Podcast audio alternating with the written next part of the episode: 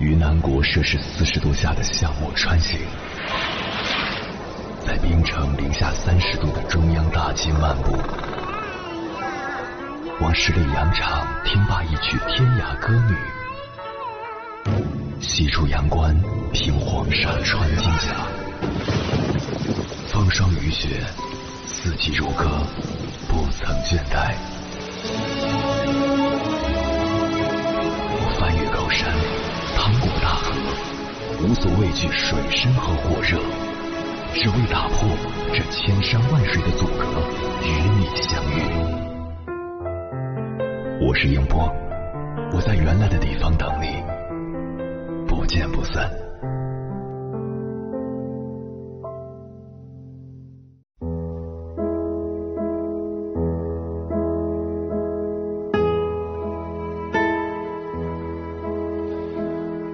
在各大影视剧里，我们发现那些具有攻击性的角色，通常都更容易成为大女主或男主角，而那些温和无脾气的角色，反而因为太过平淡而不吸粉。你有没有想过，为什么适当释放攻击性会很有人格魅力？在不好惹和老好人之间，你更喜欢哪类人呢？知乎上就有一个这样的问题。我们一起来听听知乎答主们的分析。答主沈旭鹏认为，让人感觉到有魅力的不是攻击性，而是自我接纳，也就是人格的完整。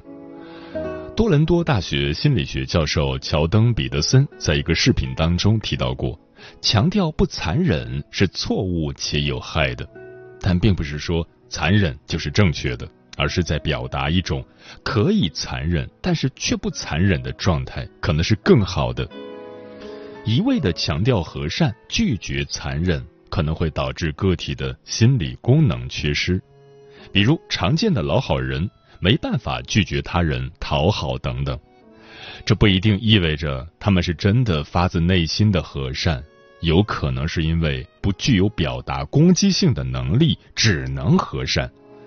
这就是一种心理功能缺陷。乔登·彼得森的观点其实和分析心理学创始人荣格的观点是一致的：吸收自己的阴影。翻译成普通话就是接受并允许自己有不好的一面，包括道德和公序良俗所不允许的。当一个人可以看到自己的阴影并接纳的时候，才能做到。我在和善和残忍之间选择和善，而不是只能和善。前者就是从直面阴影到吸收阴影，再到人格完整；后者属于心理功能缺陷。回到乔登·彼得森提到的“可以残忍而不残忍”，听起来也要比只能和善更高级一些。这或许可以带来新的课题体验。这也是在动力性心理咨询和心理治疗中起到疗愈作用的最重要因素。当做出一个新的尝试时，是很有可能收获一个新的反馈的，也就是新的课题体验。当然，这也有可能带来风险，尤其是身边熟悉的、亲近的人可能会很不适应你的变化。这类似于带着最亲近的人一起改变。所以可以预见的是，几乎一定是会出现阻力的。比如，家人因为不适应你的变化，反过来否定你的新尝试。比较常见的风险就是更加否定不讲理的意义。不过，我想再强调一下，不讲理也好，攻击性也好，本身并不吸引人。真正有魅力的是，当你能。允许自己不讲理或表达攻击性时，所意味着的对自我的接纳，也就是人格的逐渐完整。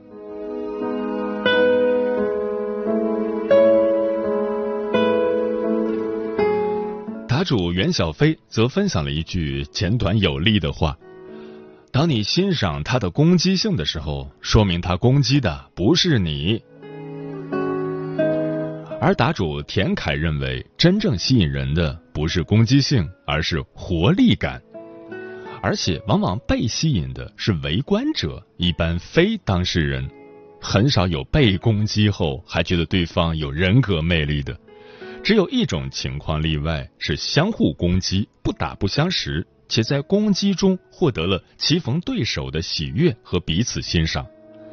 喜欢一个人，觉得对方有魅力，会吸引自己，有两种情况：一种是发自内心的同频和相遇，觉得对方和自己类似，有一种伙伴感。我和我太太相遇时，她很强大，还会当众发脾气。属于那种很厉害的女性，我很喜欢，这是因为我渴望寻找一个有个性、有脾气的女孩，我觉得特别好，这是我心底的诉求。我内心有清晰的理想伴侣的形象，她一身红衣，傲立于原野，或者如浴火凤凰一样涅槃重生。还有一种是代偿机制。可能与心底潜意识的匮乏这种特质有关。一个软弱的人特别欣赏小混混打架，一个循规蹈矩、过于克制的姑娘会特别欣赏自由自在的野性少年。这种欣赏暗含了个人潜意识的成长诉求。我在工作中经常遇见青少年会特别渴望做一些充满夸大力量感的事情。包括不限于破坏纪律、打群架、染个性头发等等，他们通过这些行为寻找自己的个体自我感。人终生寻求完整，人格具足的人一般不太会被对方特殊的性格魅力所吸引。很多性格魅力换一个情景可能是缺陷。一个帅气的年轻人在酒吧唱歌，言语中充满了对社会主流价值观的反抗与激昂，这很有个人魅力，吸引了不少姑娘的喜欢。但随后陷入爱河的女孩却发现他身边有几十位女友，且该人还涉及吸毒等行为缺陷。不少高功能边缘性人格的女孩极具个人魅力，被压抑的男孩视为百变天后。但同时，这些闪光背后是人格的碎片，不连续且多变，充满了不稳定感。完整的人格不会蛮不讲理，而是情感流动自如，喜怒哀乐自然表达，但有更稳定的基础在支撑。就像河流，河床是平稳坚实的，再多的浪花是增添波澜壮阔，而不是断层。那会变成瀑布，失去原本的样子。人际关系中释放攻击性，为什么释放比释放本身更重要？如果是对方侵犯自己、覆盖边界、无理取闹，有效的攻击和应对是有魅力的。这个社会一直在熏陶教育，做一个完美的人，即使遇到挑衅，也能从容应对。但更本质的其实是自强。一个强大的人才是个体良好发展的基础。懂事听话的顺民，往往与压抑、阉割、自我攻击有关。一个强大的人拥有健全的人格，应对攻击的能力，情绪表达的活力，会合理的看待道德与理性问题，不会轻易的陷入异己。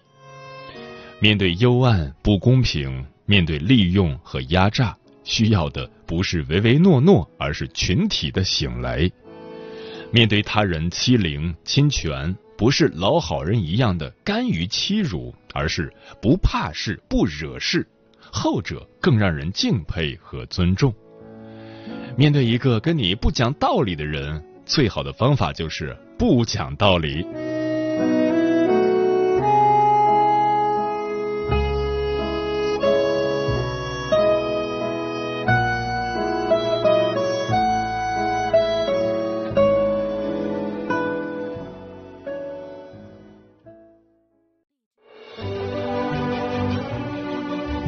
秋，谁在等候？跨过河流，你走了很久。我想，你应该一直在等候，怀着同样的心事，保持最初的温柔，等候我的不远万里，在今夜与你邂逅。中央人民广播电台交通广播，千山万水只为你，夜上浓妆，月色正好。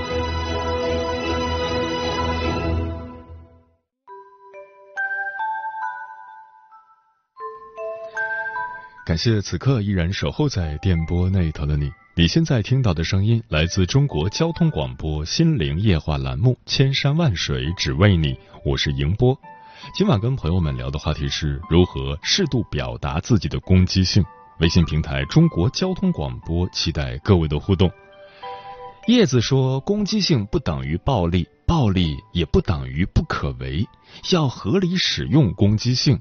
刀收于鞘是藏锋，但不是没有锋。”木姑娘说：“一味隐忍，把自己变得不像自己，释放情绪，自己接纳自己，同时也让身边人接纳完整的自己，这样才像一个活生生的立体的人。”行者无疆说：“适度表达攻击性，给人一种没那么好惹的感觉，对于保护自己，避免被恶人伤害到，是非常有必要的。”有传子说，言语行为上的攻击性是必要的，关乎向他人表明自己的原则。但是面对攻击，我们的攻击性有时只解一时之冲动，冷静下来后，还是要去面对真实的自己。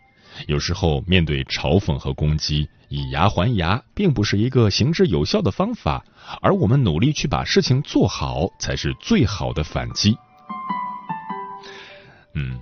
前段时间，中国说唱巅峰对决里，万妮达的舞台给我留下了深刻印象。她唱着：“我已经拥有了我想要的一切，自信笃定的样子，与传统女性温柔似水的形象相去甚远。不用你原谅，不用你欣赏，满地花开就是我的路。”她仿佛是自己的女王。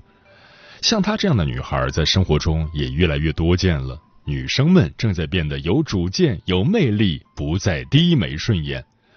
接下来，千山万水只为你，跟朋友们分享的文章选自《Know Yourself》，名字叫《有攻击性、绝不讨好的女性，浪漫成就更高》。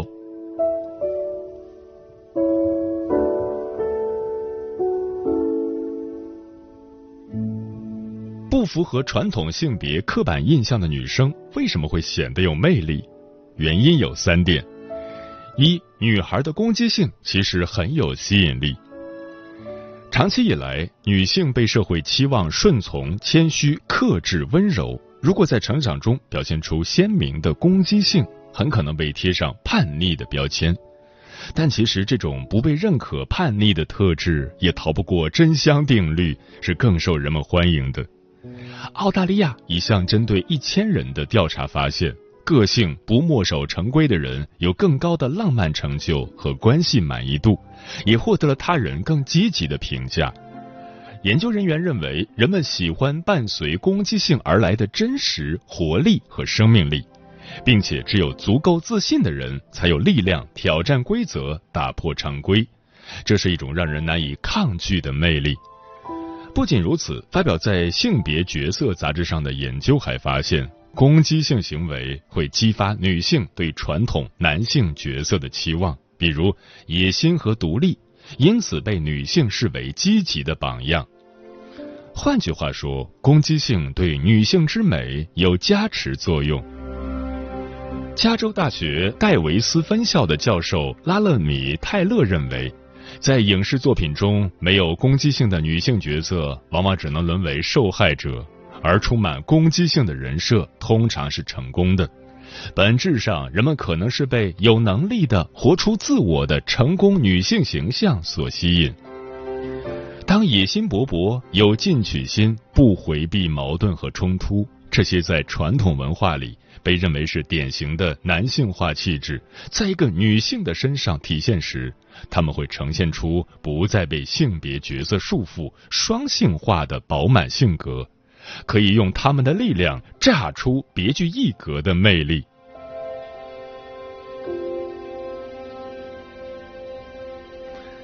二，绝对不讨好，反而令人着迷。曾经网络上流行过一段时间的好嫁风女孩，他的拥趸宣扬着：只有变得温柔贤良、懂事乖巧，才会有人喜欢你。而事实是一味的讨好、让步、削弱自我，不仅不会得到理想伴侣对等的尊重，反而会让自己变成一个内心自卑和自我贬低的人，并且逐渐丧失自我，同时也丧失关系中应有的权利。相反，能够坚定自我的女性，往往散发着独特的个人魅力。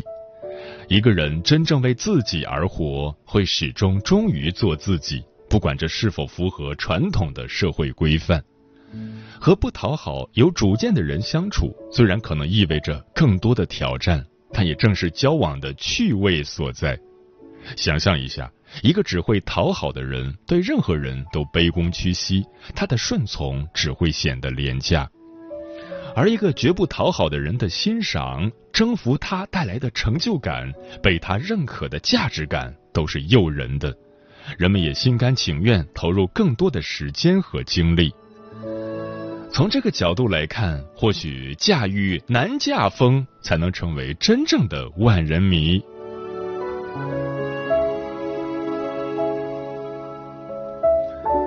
三，活出自我，女性要有做自己人生主角的魄力。女怕嫁错郎的说法，很好的概括了以前的女性地位。她们无法独立承担自己的命运，而现在有一部分女性已经觉醒了独立的女性意识。他们意识到，承担起自己人生的责任，才能活出真正的自我，掌握自己人生的方向盘，过上自己想要的生活。于是，他们愿意为了追求目标而付出持续的努力，对目标和理想有一种主人翁的狠劲。遇到任何挫折和困难，他们不再躲在所谓更强大的男性身后，而是为自己挺身而出，去面对、去接受、去成长，在这个过程中锻炼和积累自我的力量。他们更独立、更自信，也更有力量。最重要的是，他们可以为自己的人生负责，这让他们有底气，在自己的事情要忙时不随叫随到。不会因为男性的一点点示好就很快投入感情等等，而更有趣的是，这些看似不够友好的行为，反而体现了极高的伴侣价值。拥有这种魄力，便不用再做男人背后的女人，而是可以成为自己人生的掌舵者。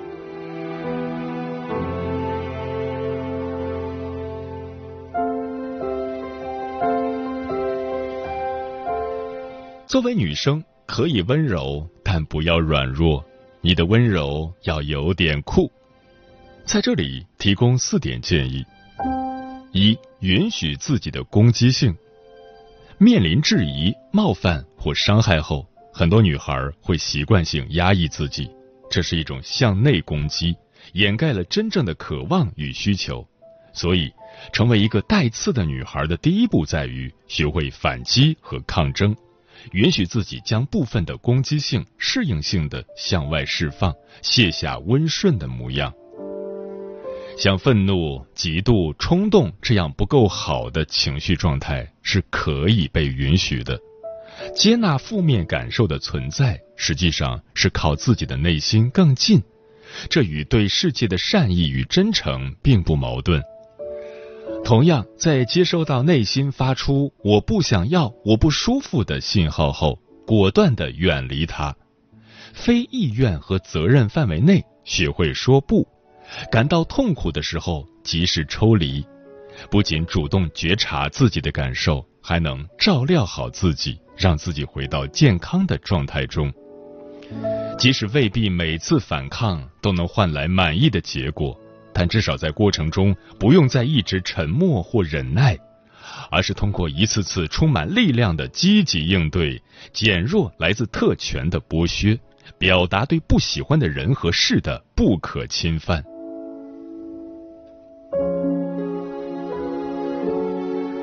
二，允许自己的复杂性，探索和拓宽复杂性，一定会经历冒险与不确定。其中最大的冒险就是走出单一扁平化的叙事，比如追求更高学历，让工作填满生活，因为这让生活变得简单，同时也让它暗淡无光，失去了原有的立体度。当我们跳出单线程的工业生活，就有无限的可能性。关键在于带着好奇心，尝试一些未曾设想过的道路，比如试试以前想但不敢做的事情，认识不同圈层的人，接触不一样的观点。无论哪种，都在经历认识自己、成为自己的过程。每个人都是复杂的个体，无法简单的通过某一类特征去评判他是好是坏，而那些看起来好的标签，实际上是对女孩们的束缚。主动以更开放、不评判的心态去接触多元的价值观和文化形态，保持谦逊，感受不一致带给自己的影响，这或许能帮助我们更立体的看到自己。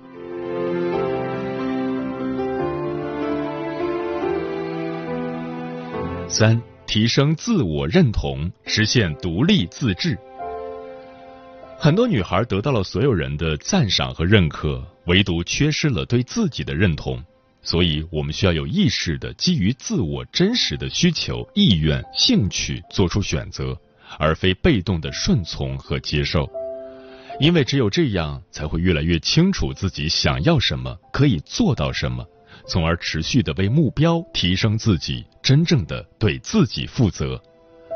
随着承担并反思每一次选择的后果，我们会不断形成对自己更深入、准确的认识，同时也对自己的能力、优势等有客观的自信。如果我们能满足一些由内在动机激发的需求，而不是被外部因素，比如社会构建中的地位加诸的需求。我们能体验到的幸福和成就感会更高。在关系层面，可以对他人有欣赏，但绝不做别人的附庸。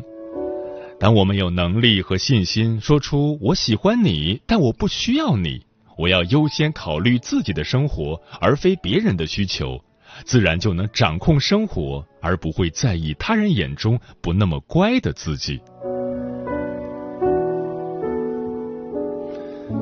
四爱自己是永远的底气，自爱是自我的力量源泉，是不因外界影响而动摇自身的底气。当然，想要真正做到并不容易，可以从多给自己一些善意和怜悯开始。心理学家霍沙巴指出，自爱是一种自我支持的状态。这种状态通过支持我们的身体、心理和精神成长的行为而增长。当开始重视和关心自己时，我们便是自己最亲密的朋友，会找到属于自己的价值、自尊和自信。试着直视内心的需求和感受，主动远离痛苦和不舒服的人或事，不把局限视作缺陷，而是完整自己的一部分。因为真实的自己就已经闪闪发光，不需要得到所有人的肯定，也不用他们告诉自己什么才是好的、正确的。最后，带着能上绝不向下的信念向前迈进吧。听着啊，嗯嗯，女人不要怕，不要怕，嗯，为自己而绽放，like slave for your own。女人不要怕，slave for your own。不管你身材哪种，女人做自己，slay for your own，你其实非常有种，Say for your own，slay for your own，slay for your own，slay for your own。有有，有人说我朋友很难看，戴着眼镜身材很一般。就喜欢吃，每天不爱打扮。我说不跟这种人计较，就 slay for your 说我朋友很自私，觉得做家庭主妇很次，爸妈非要他生个孩子。我说不跟这种人计较，就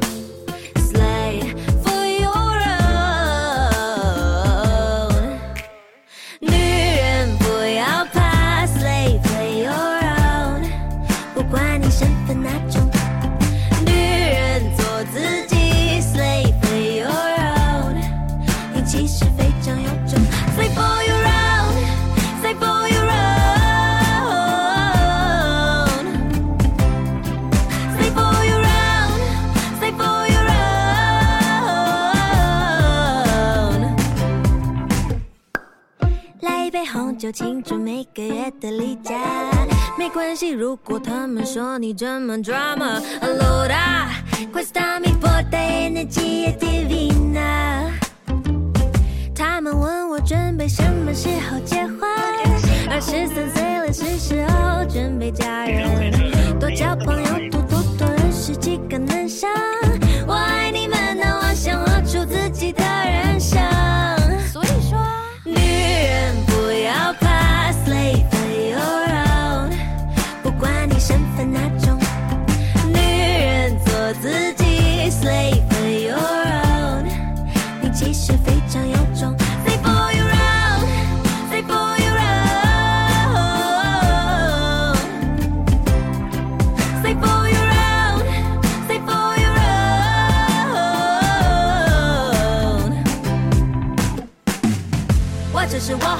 是我，不管别人怎么说怎么做，我就是我，我就是我，不被任何标签定义那。我就是我，我就是我，以自己的方式活出自我。我就是我，我就是我，创造出属于自己的生活。